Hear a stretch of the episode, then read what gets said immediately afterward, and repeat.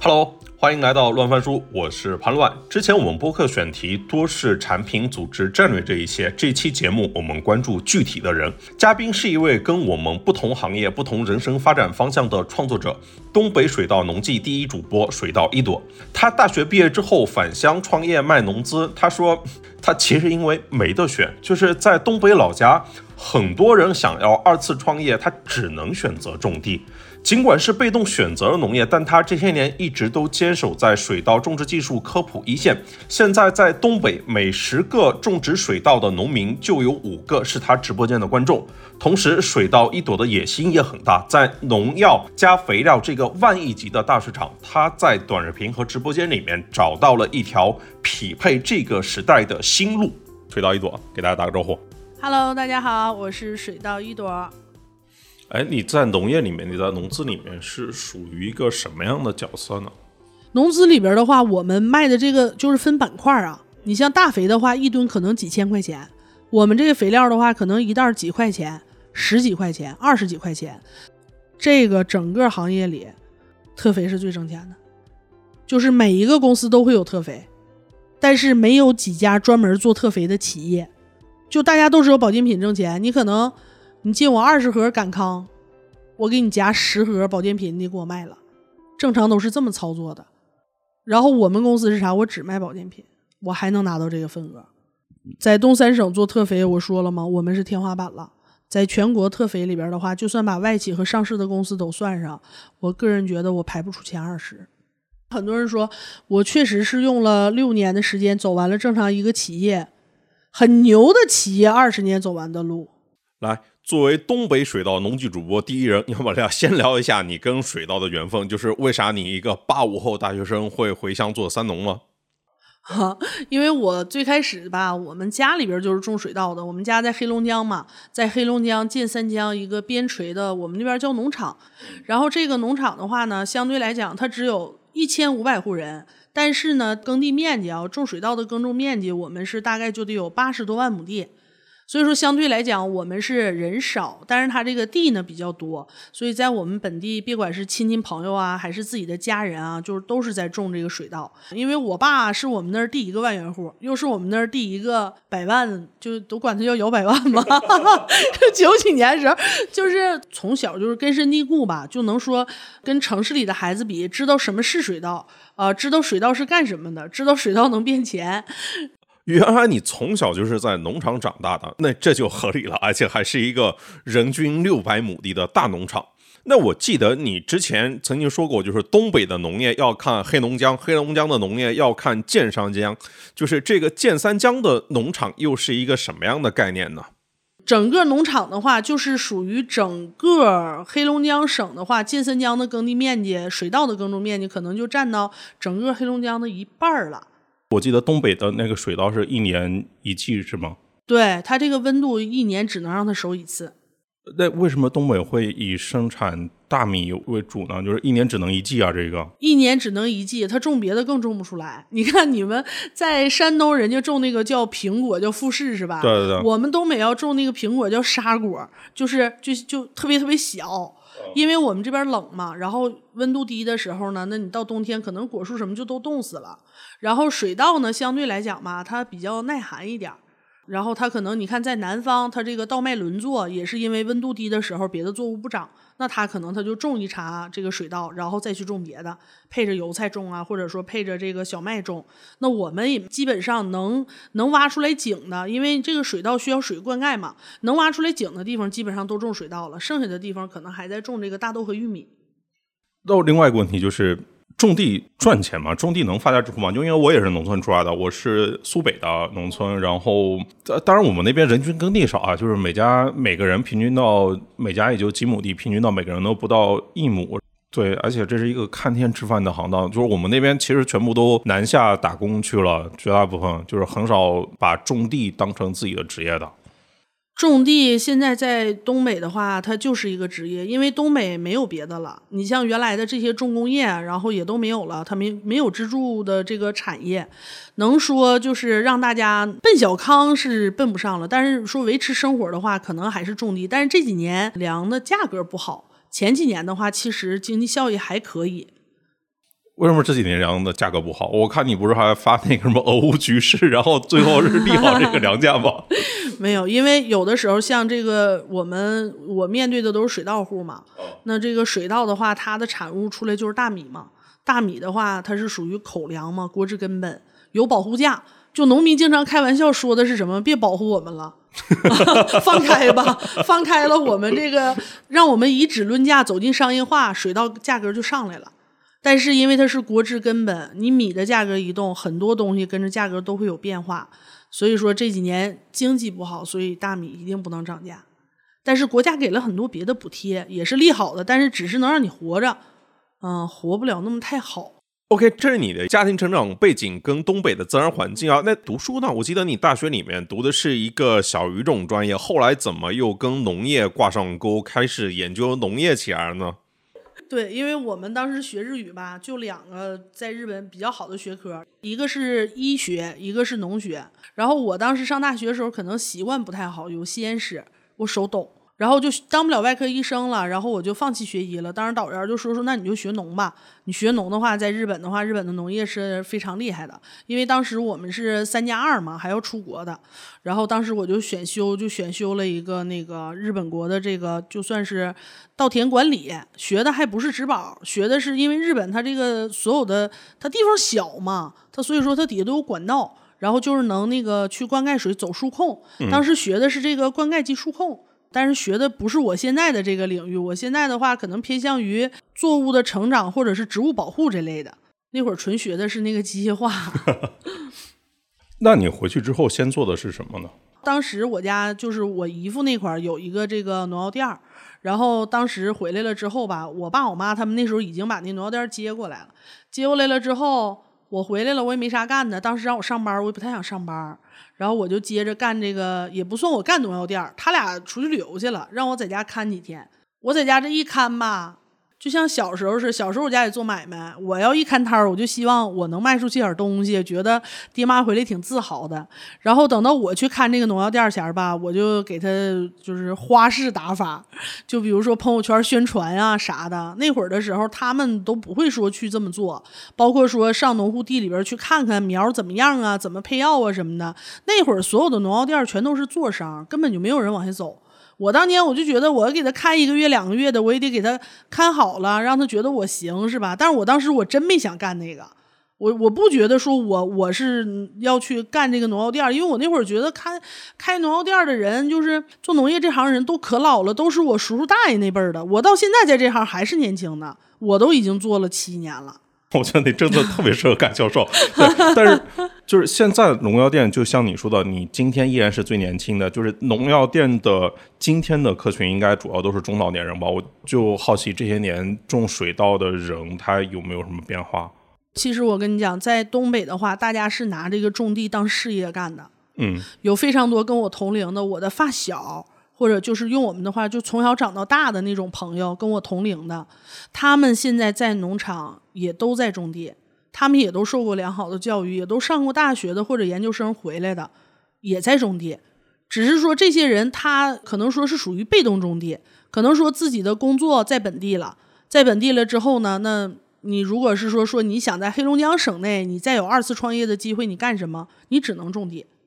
但你毕竟也属于在大城市学习工作过了呀，就是真让你回到农场面朝黄土背朝天，你甘心吗？我好奇啊。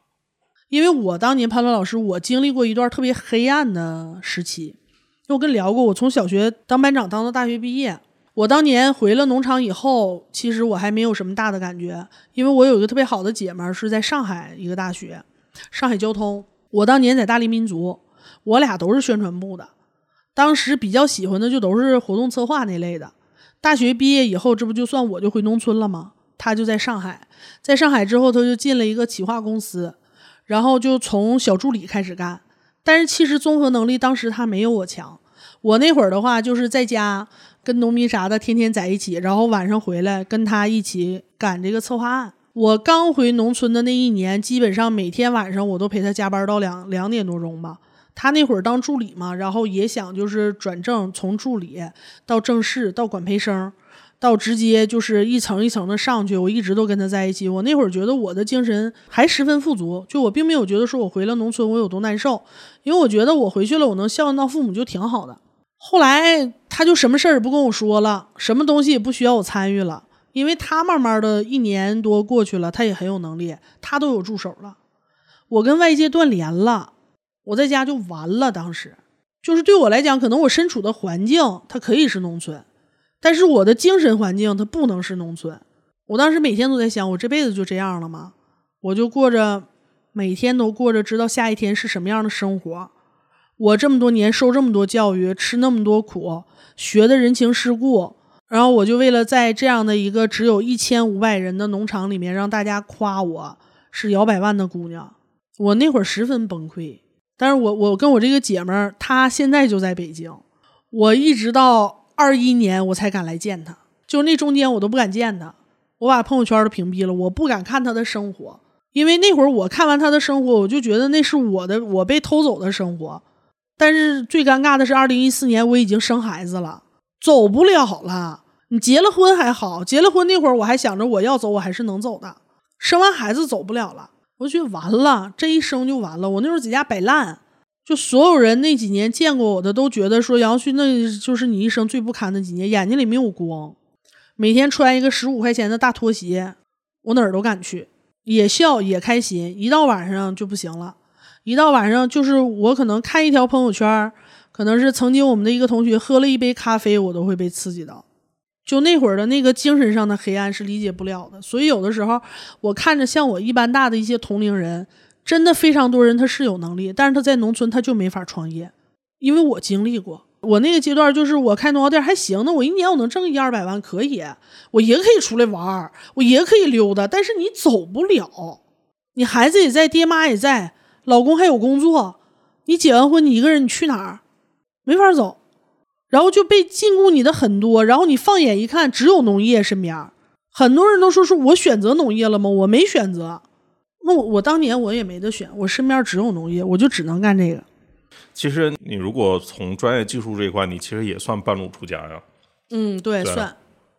但是我是最早走进地里的呀。我这人就有点啥，就是好琢磨。就像我说的，我做的每一个事儿吧，都是为自己吹过的事儿买单。嗯，因为我们自己家也种过地，我爸当年种地最多的时候吧，种过六千亩地。特别多，就是在我们当年的话，就得说我爸种地是最多的了。然后我们家有一年就绝产了，就是得稻瘟病绝产的。我从来没看着我爸难过。然后当时我上初中，然后这绝产了之后，这水稻当时就是雇收割机嘛，收割机来了之后一跑直冒烟，就告诉我爸说：“你别收了，你收这个地收割费你都给不上，因为他都得病了嘛。正常粮食是沉的，他这个都得病了吧，一收都是杆儿，全冒烟。”然后我家那年赔的挺惨的，我家那时候我爸干工程有三台挖掘机，就九几年很厉害了，然后就那年赔的卖了两台，然后我当时我就问过我爸一个问题，我说爸，我说人生病都能治，水稻生病为啥不能治？然后我爸就说我们买不着药，那会儿的农资的情况就是谁有药谁就很厉害了。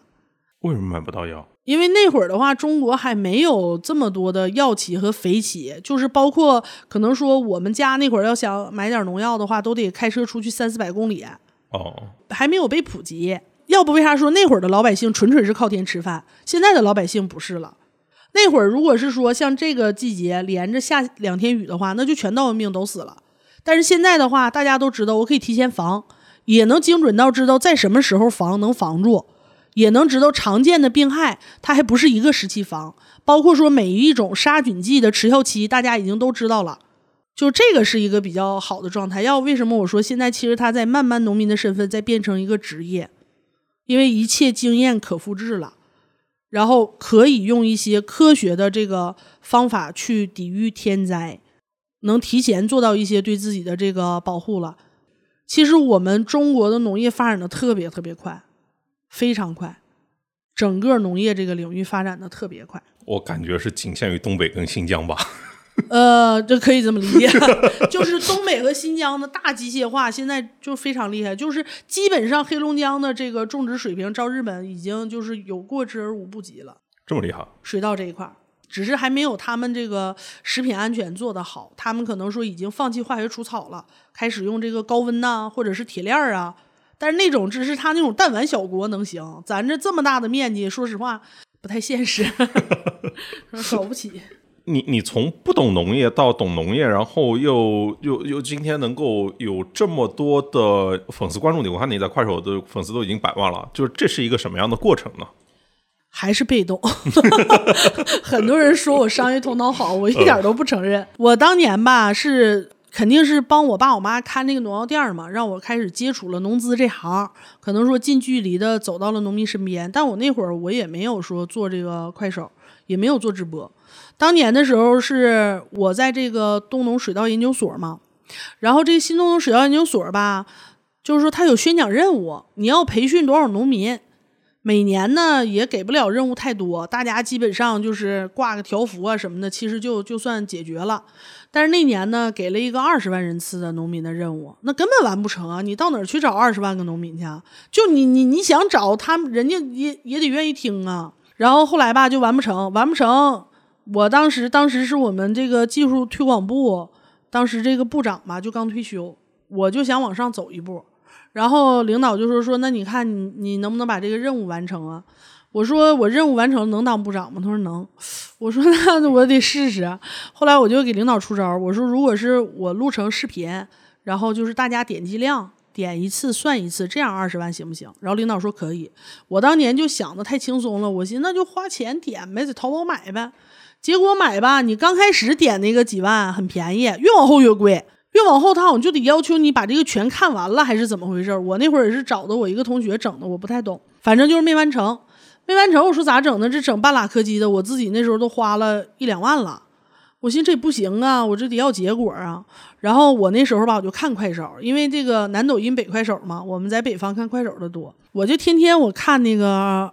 那些大网红 天天看那些大网红直播，不是说东北的中国也是烧烤和网红直播吗？不是，是真愿意看，因为你看我是八七年的嘛，然后我我从最早我还玩过 YY 呢，最早的时候，哎呦哎呦，YY 聊聊 Q Talk UC 我全玩过，那这真是一脉相承啊！就是快手的头部主播最早的几乎都来自于 YY，是我最早我在六零八零我还黄马呢，哎呦，就是玩的特别早，然后也是最早一批的那个语音主播。然后，就后来我就想嘛，我说那我就整快手吧。但是冷不丁一出这个镜，因为我这个人形象不咋好，我一出镜我一瞅，我说这不行啊。人家那都因为那个年代的时候，你算是一六年，一六年的时候，全是那老娱乐主播，美女的天下，大家接受不了我这种脸出，我我是这么觉得的。那会儿一水水全是看美女的，要不就女团啥的，团播啥的那种的，全都是娱乐的，坑大哥的啊。反正我就那么觉得，那会儿都坑大哥。我一瞅，我说拉倒吧，我也别比划了。完了，我就找了一个我们跟前的一个小网红，能有个那个十多万粉丝，但是长得好看的，天天直播间四五十人。完了，我说老妹儿这么的，我说你给我们水稻水条幅挂你后边，然后呢，我给你刷一根穿云箭。然后，然后他说行啊，要不他也也也没啥的，他就挂那条幅就是刷穿云箭。刷了能有个一个礼拜吧，我天天拿他那个后台截图往单位报，因为挂条幅了，后边那个一截图了，场观多少就算人数呗。他那时候场观一整一场两三千，我寻思这任务不有希望了吗？咱说实话，之前那个也没白花，穿云箭溜子去呗，我就天天溜穿云箭。后边这女的吧，就是有点贪，她说你得给我刷两根，我说刷两根不行，刷两根太贵了，刷两根四百多了，我就不干，不干他就不给我挂了。不我挂，我寻思我再找一个去吧。然后那会儿吧，就好像就找不着了，人家也都不太在乎这个一个穿云箭的事儿。主要我那挂水稻所，他们感觉太土了，要写点别的字儿还行。后来我寻思，我一生气，我寻思我自己播吧，我就试开美颜呗。完了，他们就教我那个开美颜，完了带特效，带那个两个猫耳朵嘛，就脑袋这会儿带俩猫耳朵，完了又又怎么调光啊，就整的好看点了。我就天天在上面唱歌。唱六个小时啊，场观二三百人，就那么唱啊，一天就唱缺氧了。后来我当时上去的时候，我就叫水稻一朵了，就是因为得完成单位任务嘛，得跟水稻相关嘛。要不你说我当时我要玩快手，我能叫水稻一朵吗？就叫水稻一朵，天天唱。有一天就来黑粉种地的，现在是我直播间十二级粉丝团，是我直播间管理。这个大哥现在还在。当年他进直播间了吧，他就说我，他说你瞅你起这个名儿，你瞅你整这个出，你像农民家孩子吗？你知道水稻几个问题，你还叫水稻一朵？你知道水稻多少号开花啊？可可能喝酒了，他在底下崩我，崩我，我就挺来气的呀。我这纯东北的脾气不好啊。你唱歌前还行，一开声卡夹点嗓子，给我气的，声卡我就拽下去了，我就跟他连麦。我说咋的？我说我凭啥不懂水稻啊？完了他就跟我俩吵吵，我俩这不属于干仗了吗？同城热门会推一些，我俩干完仗，我一抬头直播间，我看都一二百人了。完了，当时这大哥在那一拍大腿，说：“老妹儿，你说你这么懂水稻，你唱啥歌还跑调？”哎呀，我说我讲水稻，他也没人听啊。我说我这不单位有任务吗？我说我乐意带这些玩意儿啊，又又又那个猫耳朵又干啥的。完头，你瞅瞅直播间都多些人了？我这时候一看直播间就一二百人了。然后后来吧，其实大多数就都是这是我第一批粉丝。然后他们就约我说晚上来给我们讲讲水稻呗。我说我讲行，但是我晚上直播间必须得过三百人，到三百人你们听啥我给你们讲啥。然后后来我为啥发段子了呢？就是因为我有的时候直播我说话快，他们岁数大听不清，完就商量我说那你给录录段子吧。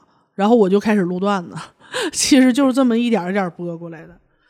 OK，还是被动，就是直播被大哥吐槽，被迫才开始讲课的。但是因为你返乡之后，就是先在这个东北水稻研究所当了两年农技推广员，但我看后来你还跟水稻所成立合作了一家新的公司，把他们研发出来的东西转化成商品，这又是个啥故事？是因为那会儿吧，就是水稻我能讲的很明白了，他们有问题呢，我也能告诉他怎么解决。就像您刚才说的。它发生了，比如说叶片受伤的问题，我也会告诉他用氨基酸类的水溶肥。它的根系如果不发达，我也会告诉他去冲施腐殖酸或者是矿源黄腐酸。那后来问题就来了，他也冲了没有效果，为什么？因为有很多产品打的都是擦边球，走的是国标，但是根本没有肉眼可见的效果，就是里边的纯度不够。可能说大多数人对我的要求是我是个人，我不犯罪就不抓我。但是我要的不是人，是好人，非常好的人，能解决问题的人。所以后来就延伸到产品上。我发现，我告诉大家去用的一些肥料，就像一样，我在网上开方了，他在线下买药了，但是他买的那些药达不到我要求的纯度，那就出不来我要的功效，我们就耽误了很多水稻苗的产量。就当你家的苗真的快死的时候，没有厂家愿意让你用他的肥。就你都是好肥的时候，哎，你把它打一打，哎呀，这个挺好的哈。你真有问题的时候，很多厂家的肥他都不敢让你用，他都怕你赖上他，因为就是他们自己都不相信好的肥料真的能在植物生长的过程中把它救活。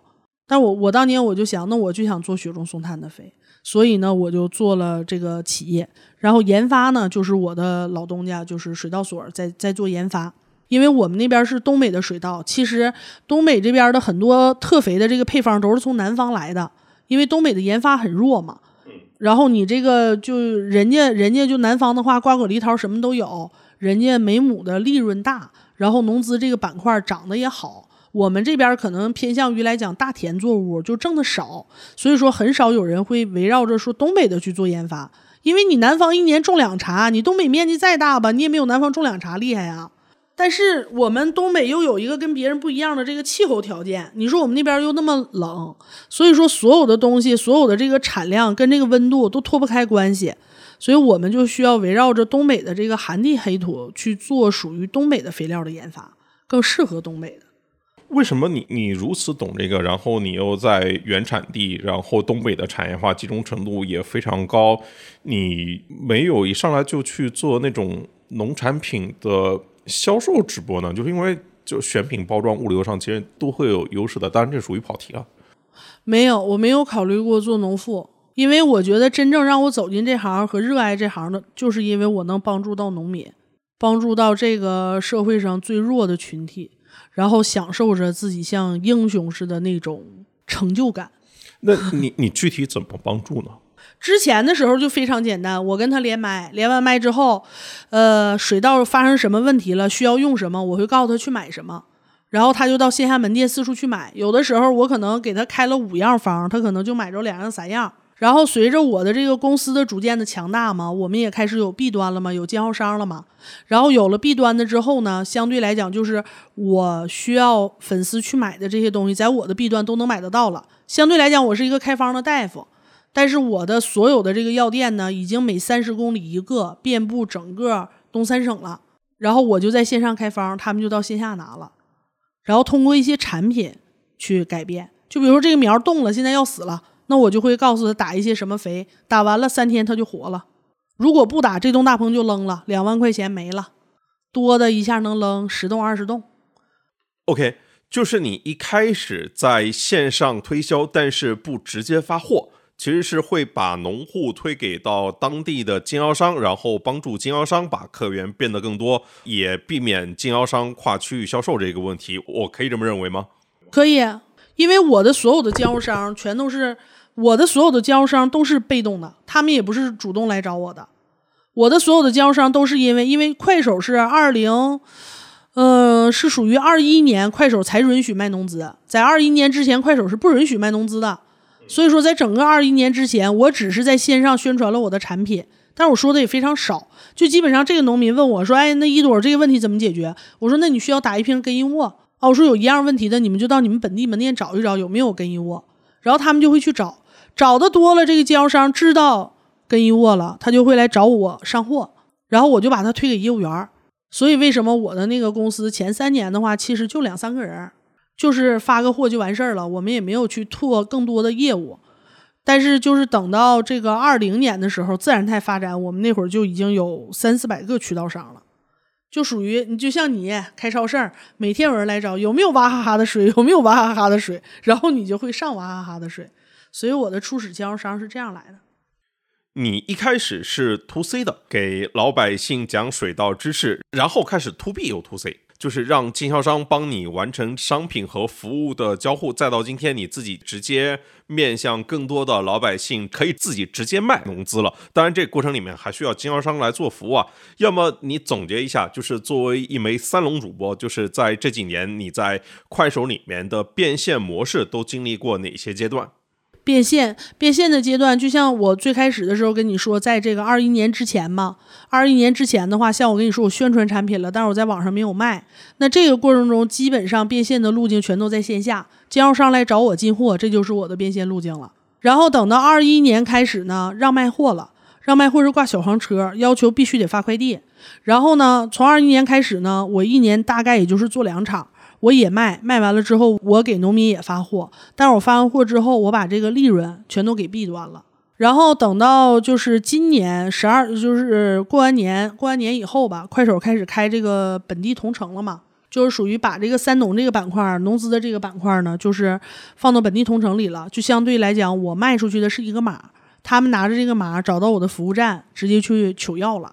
就是一直到今年这个闭环才完成真正的三点零版本。你想，我当年是二一年四月十三号，是快手刚刚让带货，我单场卖客单价八十块钱的页面肥，在销售季要结束的时候，我单场卖了一百八十五万，震惊全国。谁没想到，客单价八十卖一百八十五万，我我你知道我卖了多少地？五百多万亩地，俩小时，没有中控，没有运营，没有剧本，啥也没有，就一个产品，就卖了那么多。当年卖完之后懵了。有很多平台公司跟我当时跟我一个体量的平台公司，一年都卖不了一百多万，我一场俩小时。你老家的线下店能卖多少我老家的线下店这个品类，我最多最多能卖到十万。？OK，就这个品类，当时卖的是苗床的一款生根的，首先八十就是天价，一般能卖十块钱的生根粉，二十块钱的生根液，三十块钱的激素兑水，然后我卖的那个八十块钱没有激素。然后当时就是卖了一百八十多万，就已经很震惊了。后来我又干了二百八十万、三百六十万、一千四百万，都在两小时之内搞定的，都干过。就是我的这个直播间的这个数字是让农资人真正觉得可怕的，所以大家前赴后继来做自媒体。购买用户的画像是什么样的？农民、水稻户，地域呢？地域的话东三省、黑吉辽。那那其实又回到刚才，就是因为如果是按中原地区是不可能买出这个量的嘛，中原地区都是大家是小弟这种。能，能买出来。他们能买出来这个量，跟他是哪儿的没有关系，主要是就是我这个 IP 做的够锤。我当时卖完我也懵了，当时买的里边有百分之八十都是新人、新粉儿，百分之二十是老粉儿。但是因为在二一年，我一六年直播的，到二一年我已经播了五年了。我已经播到东北有十个水稻户，得有一个认识我的了。但是你知道，他有的主播就可能是有一些公司雇了专业的传媒人到我直播间扒我话术，但是他们在直播间那么说，也没人下单。因为你想想，我直播五年跟农民建立的信任，那不是谁一朝一夕就行的。刚才你也聊了，你的整个的素质其实是你过往经历的总和，别人可能只有其中的一段经历，或者说一项的能力。然后另外一个点就其实是你都在想办法去解决别人的问题，不管你的语言天赋也好，你的真诚也好，但不能认为就是做三农主播，他就是不可复制的事情。就是三农主播就肯定也有其他的人。从你来看的话，他的门槛他在哪边？然后主播需要具备什么样的能力呢？农资销售经验，第一个这是，第二个就是对农业的敬畏心，就是永远在农业这一块儿，就是产量大于钱。第三个就是敢，可能我无法被替代的地方是因为我是技术型的。其实。同行的谁来找我问我怎么做呀？我也经常跟他们讲，那其实你没有办法被复制嘛。就是每天登门来跟我唠这个事儿的人，我那段时间说话说的腔子疼。就我这么能说的一个人，我最多的时候一天接待十一二波。我说我真整不了。我说因为啥？我说我找不着这样的人才。总问我咋干起来的。其实有时候我一说吧，我后来就有的时候真是给我问的穷凶极恶的时候，我就说，我说首先我我说我的这个语言的感觉。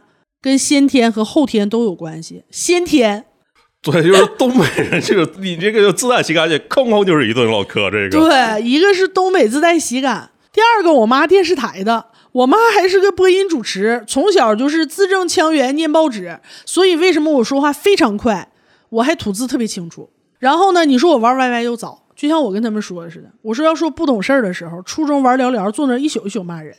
大点儿的玩 YY，另类五项 MC 绕舌我全会。那时候天天晚上出去跟他们打仗去，写另类套词儿。我说，你说我这些经验，我能复制给谁呀？我现在有时候在直播间播高兴了，我还喊一段呢。我自己没事还编那个麦喊麦啥的呢。我说，你说就我这精神头，我说一般人也没有。我都三十七岁了，我说这个东西吧，我说我没法复制它。因为我是真正在农业和传媒这儿做了六七年的人，我又是主播，我又是这个企业的创始人，然后我又人在农资这个行业里，我的这个身份吧，就是相对来讲就是就河东一脚，河西一脚，但是这条河这桥就怎么都架不上，因为它只有两种可能，要么就是让农业人有传媒思维，要么就是让传媒人有农业思维。那你卖货那？底下的弊端，他他怎么处理农民的需求？就因为我我我刚才说嘛，我小时候我二姑在老家就是卖农药，在镇上面开个农资超市，但一个非常麻烦的问题其实就是赊销啊。对，就是首先做农资其实还是做得好的，还是挺赚钱的。但是，一到年底要结账的时候，就发现我操，太他妈 痛了！就是因为你卖农药，长期你收不回那个贷款，就是很多人他都是一季或者一年才跟你结账，然后你如果不让别人来赊账的话，他可能就不不在你这买药了。就是赚钱是赚钱，但这个生意也也很难做啊。其实是对，因为就像我跟你说，我最开始接的我父母的那个店儿嘛，我也是真真正正做过弊端的人。就是我的那个农药店，在我们那个范围内，就是也是在面对农民有很多的赊销的问题。赊销这个问题，我的那个店从我接手以后，我的小店儿我就不赊了。我跟农民说过这样一句话：其实我想赊给他们非常容易，只要我从我的上游赊货就可以了。但是能赊来的绝对没有好东西。然后这些赊账的人呢，越用产量越不好。虽然说到最后他可能是赊了，其实他也是一定要还的。你也并不是说说赊账了就不用还，你赊账一般都是这个店剩什么货了，什么破什么挣钱给你拿什么，到最后产量更没有保障。所以我开始做公司以后，我就是一分都不赊。而且我们在线上就是说卖货的话，我们还分经销商的润。你在线下经销商卖这一瓶，他就赚一百块钱他自己。可能我在线上卖的话，我就给他分六十，剩下四十的话可能有扣点呐，有一些税啊，然后把一些都扣掉。剩下的可能我我就是留作当佣金了，但是为什么经销商还愿意让我在线上卖呢？因为你带来客流啊。一个是带来客流啊，还有一个的话不赊呀。哦，线上不赊很重要。对，而且我们在线上卖的话，每次也都是做一些有一些福利给老铁们嘛。可能是说送点手套啊，送点雨衣呀，价格跟线下都卖的是一样的，只是有一些东西我们还是会送一些。送一些的话，可能呃，大家伙儿觉得说，那这个东西我也用过，本身我们企业它也有自己的品牌化了嘛，然后他也都用过，他那在在哪儿都是买，他就在线上买了。但是他在线上买的话，经销商赊销就没问题了。OK，除了社销，我还想了，在今天你在直播间里面做农资这件事情，跟比如说你父辈的时候在线下做农资超市，然后我我不知道有没有网店啊，就是我我网上的那个，比如说在垂直电商里面做这种，它有什么不一样吗？我那我觉得跟网店不一样的地方太多了。以及跟线下超市，对，就是你线下超市，就像很多人，就像我们这个行业，也有一些人在淘宝啊，或者说在京东啊，就是一年也卖几个亿。但是完完全全因为的是什么？就是这个产品在线下已经很好了，卖的很火了，然后他在线上打了一个价格差，打了一个价格战，然后大家来线上买了。相对来讲，他们那种的话没有教育市场的过程。然后我们的短视频呢，在短视频或者是说直播平台去推销这个东西，我们更多的是在给这个产品做配套，不是说你每一个人都需要用，我们会具体的告诉他你是什么样的情况下需要用这个，用完了之后你大概多久能见到什么样的效果。相对来讲，我们卖的有一大部分是服务了，它就不是一个商品。那你就像网上药店的药这么便宜，大家为什么还到医院去看病啊？因为你就算能知道每一个药的功效，你完全不知道怎么搭配更适合你的身体。那这个药是不是你肾有毛病你就不应该吃？那这个药可能你眼睛有问题，你就一定不要碰。那谁会给你这些服务？是医生，他一定不是一个网上的一个店。那你如果说医生开的药你能在网上买得到啊，大家可能大概率会去网上买买。所以说，像我们这行也是，网上能卖的好的药都是在线下耳熟能详，大家用过十年甚至二十年以上的药，他会到网上去买。那剩下的东西，他到网上买，他怎么用呢？因为要有搭配啊。你像我们有的时候三四种药剂型不一样，先到和后到顺序都影响药效的发挥。那谁来给他做技术指导呢？这就是为啥好多人都说我说一朵你就直接放弃 B 端，你直接卖 C 端，你多过瘾呢？你还多赚一道钱，永远都不可能。为什么？因为它 B 端能更好的结合它本地去指导它。你每个地方种的品种还不一样。有的品种它就不耐肥，有的品种就耐肥。你如果说一竿子打死，好，这个药每个人一场地都用五百克，有的可能没好使，有的可能打大劲儿打坏了。那你还需要给 B 端给经销商做培训吗？B 端经销商不需要培训呢，哦，他们原本就一直在打交道，跟农民打交道。他们原本就知道他当地哪些品种是敏感的，哪些品种不是。你像土质不一样，用的肥都不一样。如果是说他是只要说他良心正的话，他是完全可以指导好农民的。而且那一批怎么说呢？真真正正就坐在店里卖货的那一批，用我们的话说，老人儿都已经马上就离开这个行业了，已经干不动了。嗯，因为你像我们现在，就像我的经销商，平均年龄可能才四十岁都不到，在我们这行就是最年轻的一批了。大家都是天天走田间、走地头。然后就是拿着经验去挣这个经验的钱，没有人在挣产品的钱了，一色儿都是给你做搭配，怎么把这个问题给你解决掉，已经跳出了说这一瓶药到底多少钱的范畴。所以就是经销商负责销售，然后有人负责研发跟生产，你是把整个这个东西串起来的那个角色。对，相对来讲是。因为我在线上，我就会给我的产品做配套。我的经销商每天也在我直播间听，大概什么情况用什么方式解决，他们都知道。碰到特别棘手的问题，我就是他们最坚强的技术后盾。如果是棘手的问题，我会去替他们解决掉，哪怕他们用的不是我们家的产品都可以。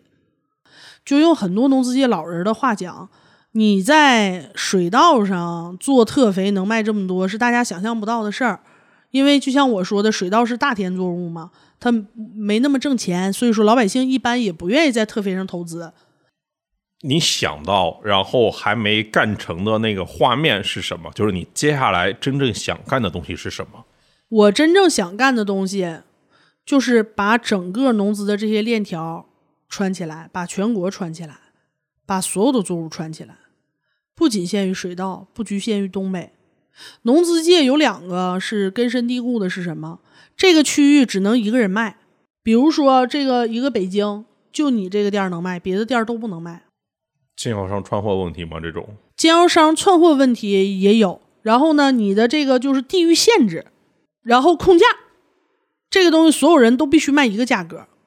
但是经销商已经开始不守规矩了。就这两年是我们农资界最动荡的时候，就大家现在都在恶意砸价，因为这几年大家活得不好，赚的少，农民也没钱，所以说很多人就是农户流失的特别严重。流失的严重，大家去哪儿了？有在网上买的，或者说有一些，呃，有一些这个直接就是面对厂家直接去采购的，所以说经销商的日子非常不好过。能残存下来的经销商，要么就是手里有大把资金能提供赊销的，嗯，要不然呢，就是说他们获客非常困难，因为现在这个地吧，越来越多的是年轻人在种了，四十岁左右的、三四十岁的这种的，老一批种地的呢，可能也退休了，再找他们维系的感情也不管用了。新一批的种地的人呢，那除了这个产品以外，你一定是要给我服务的，你不给我服务是绝对不行的。但是他们在基础上，他们有没有学会如何服务呢？大部分的经销商还是没有学会的，所以说他们正在被这个行业淘汰。大家觉得我在你农药店买东西，跟我在网上买一样，网上也什么都不给我提供服务，我在你这儿买你也什么都不提供，那我为啥不到网上买？所以说，而且你想再往下发展的话，如果是等到真正所有种地的都是八五后和九零后，那就可怕了，因为九零后从生下来开始他们就网购，他已经习惯了什么东西都网购了。到农药化肥这儿也一样，大家总觉得说这是一个传统的行业不会被颠覆，但是其实真正拿这个事儿当职业的人已经年轻化了，而且他们也会选择了。农业主播非常多，他完全知道在春天苗床的时候跟着我不会错，而且他已经有一些明辨是非的能力了，不是说你谁忽悠两句就行。然后包括说。因为我拿到结果了嘛，其实，在我们农资这行，所有的新的农资的模式都是在河南出来的。为什么？因为河南那边他那个种的那些棚啊、经济作物啊都赚钱，新型的模式都是在那儿。那边也是属于说南北中原嘛，人家是不是因为我们中原地区地少，就不具备农业大规模作业的基础，就必须走向那种精耕细作啊？对。没有，但是河南最早的时候，我们这行的会销什么的都是从河南来的，就是河南在农资营销这一块是最厉害的。之前，但是为什么说东北现在这么多农业主播，河南没有那么多？就是因为东北是从我开始的，因为我拿到结果了，所有的企业都慌了，然后所有的人看见这个结果了，大家就全糊上来了，做的就多。哎。那现在你流量有了，货源有了，经销商网络也有了，后面的一切都水到渠成喽。那接下来你想干什么呢？我要干的事儿是说，我把这个农资价格我想打下来，我想把中间全砍了。你说一个产品从生产出来，你知道有多少级吗？多少级？哎呀，先给你来一个东北、华北、西北一个大代理，然后每一个省的省代理。每一个县的县代理，每一个市的市代理，每一个乡的乡代理，到最后再到每一个门店，然后再到农民手里，一层一层扒。我现在能直接触达厂家，我就想从厂家直接到我的 B 端，然后到农户那儿，OK 了。B 端少挣点，把服务给我担起来，让农民少花钱，我在上面给他们把握品质。我想干的是这个事儿，他们非让我挣服务费。我其实有点理解为什么光合大会的时候，快手要把你推在第一个出来了。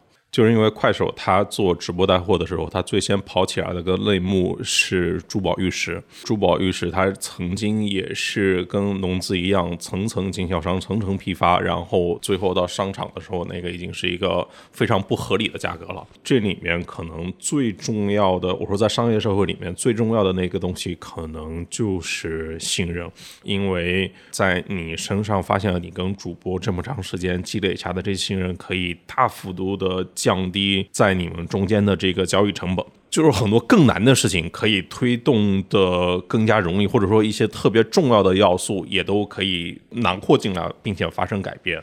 嗯，对，确实。而且你又是跟老铁站在一块儿的，你又是在东北，我觉得可能是出于这样的一个原因，你又做的是农业，对。嗯，基础之基础了。但是我我我也思考过，我觉得是可能是就是农业这一块儿就是真的太大了，真的就是太大了。就我我这个事儿就是我太迫切了，我就是，就像我说的，其实对我来讲，就这一个农业，你像很多人啊，像什么说马云他们最后一公里没有干起来，是吧？你最后一公里在谁那儿呢？就在我们农资人手里。为啥？不是说说只有我们的触手能伸的那么那么长，而是只有这个行业的人在这个地区是有自己的社会地位、有钱有势，还得有点脑袋，没脑袋还干不了。有场地有人，所以说他们能干最后一公里。用我的理想化状态是什么？我现在是东三省或者东四省，我有这个四五百个渠道商，是我的 B 端，是我的服务站。我要让这四五百个服务站上来播，他们如果上来播的话，他们可以拿线上的百分之四十，线下继续去拿那百分之六十。我不要，我就这一业态给我做起来。然后到最后呢，我的这些品类呢，可能我们公司生产这点肥，就是这桌上一根黄瓜条，连都不能说就咸菜都占不上整盘儿。但是这个行还有很多东西啊，你还有农机，你还有肥料，所有的东西如果都把价格打下来，那可能说线上这百分之四十比他在线下的百分之二百还多呢。而且这样的话就打破了农资地域限制这件事儿。为啥要地域限制啊？我有能耐能卖到上海去，不行我就得卖北京，凭啥呀？不合理。有有能力的人，你没能力的你就卖这一个地方，你卖不卖都行。那有能力的人，你是不是得让他往外卖呀？那现在自媒体时代都来了，所有的人都已经网购了，都在那儿抢线下的饭呢，然后线下的就在那儿瞅着抢啊，打造一盘最大的货，然后让我的这些服务站全都上来播。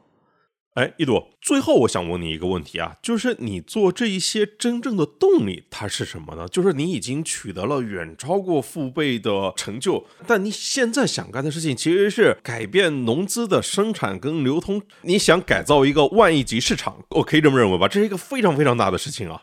嗯，我有一点小梦想是什么？我是那种想让所有人对我都满意的人。我已经能让我的粉丝满意了，那我还想让我的经销商满意吗？东北人的口才和幽默，在我的经销商那儿都有，经验也有。我的经销商像我跟你讲，东北的水稻就能种一茬。现在我我们东三省的这些门店已经都关门了，马上要收地了，这一年种植结束了。然后这些人，就是这经销商是一批人，还有跟我同龄的这些在农村没办法离开的人，他们也需要一个创业的机会。那如果说有一天全国农资一盘货，我的经销商和这些不得不在家乡待着的跟我同龄的有志青年，是否能到线上来当主播呢？能，因为这个门槛跟娱乐主播比更低，时效性更强，而且东北话全国各地都能听得懂。如果真有那天的话，这些有志青年是不是也能有多一个未来？然后你看我的经销商，忙忙乎乎一大年结束了，从现在他们要待到明年三月份。明年三月份才开始种，明年的第一次，我们就种一次。那从现在到三月份还有多长时间？十月、十一月、十二月、一月、二月、三月，六个月。这六个月闲置的是一个农资界的人才，口才好、有良心、懂产品。为啥要让他待着？如果全盘的货全都码明白了，我给我的经销商还能提供专业的服务。你这十个主播，你就给我学草莓，你就往这草莓的这个地方去卖去。OK 吧？那你一定也会问我，那草莓这个地方怎么能上来人来买呢？那我们是不是全国有很多网络，我们把 B 端全打开了，对吧？B 端打开了，B 端可不可以发朋友圈让农民上来，形成一个好的分润就可以了吧？那是不是真正的农资人才就调动起来了？你下半年让他们待着干什么呢？每个人都想收获美好的生活，他们也不是没有那能力，就因为我们东北天寒地冻，我们活该就种一季，我们就只能卖一季啊。我不敢写，我不觉得说说真就是说，嗯，南方的一些企业家他就比东北的企业家优秀。穷山恶水我们都能生活，给我们四季阳光明媚，我们还不干爆炸他呀？我我觉得能，所以我就想干。的确是一季这个事情，的确是对大家都挺挺不好的。对，所以他为什么要闲半年的？对呀，因为你说闲这半年吧，你干别的你还干不了。你转过年来三月份，你又会非常忙。然后农业这行呢，其实进来积累这些经验是最宝贵的。你说这人就闲置，我就觉得这个就挺浪费的。你像南方温度好，人家一年四季种，农药店就一年四季忙，其实产生的费用都是一样的，但是我们这边性价比贼低呀。对啊，所以我一开始就问你这个问题了。对呀，所以就是觉得说，我觉得也想也想为东北的经销商们再谋一个不一样的出路。或者是有志的小镇青年，都可以，因为我太知道那种宏图大志展不出去的，就是那种感觉就是非常非常的痛苦。那我后来也跟很多经销商在一起聊过，其实大家也不是说很甘心，就觉得说这个下半年还想干点啥，那没啥了。有的经销商收收粮、倒倒粮，也就那样了，然后就等着下一年了。